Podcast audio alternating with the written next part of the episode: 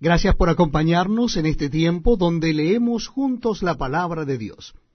Lo estamos haciendo en el Nuevo Testamento. Yo les invito a que busquen en sus Biblias o Nuevos Testamentos el eh, capítulo 6, capítulo 6 de la carta del apóstol San Pablo a los Gálatas.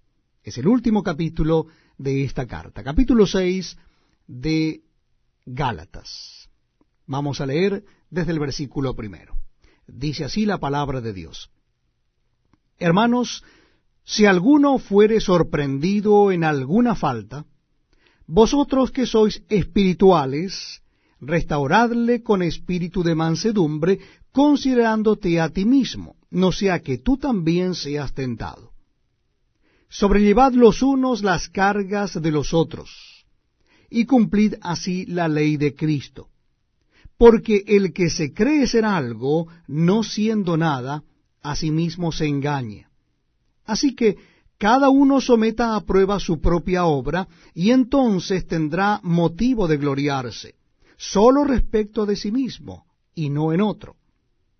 Porque cada uno llevará su propia carga. El que es enseñado en la palabra, haga partícipe de toda cosa buena al que lo instruye.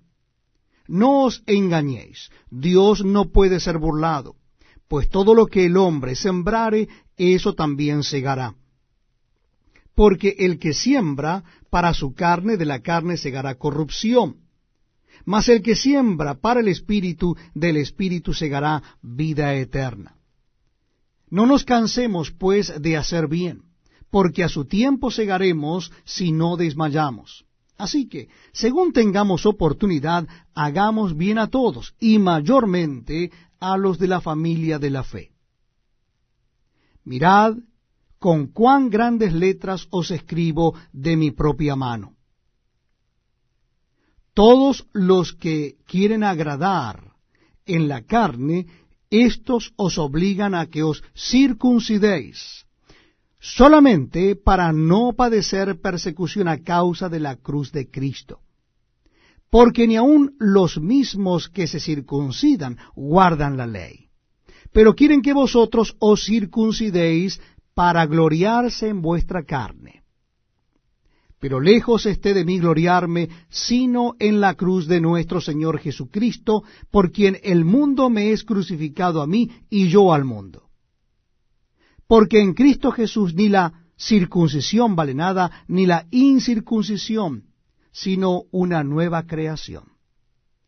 Y a todos los que anden conforme a esta regla, paz y misericordia sea a ellos y al Israel de Dios.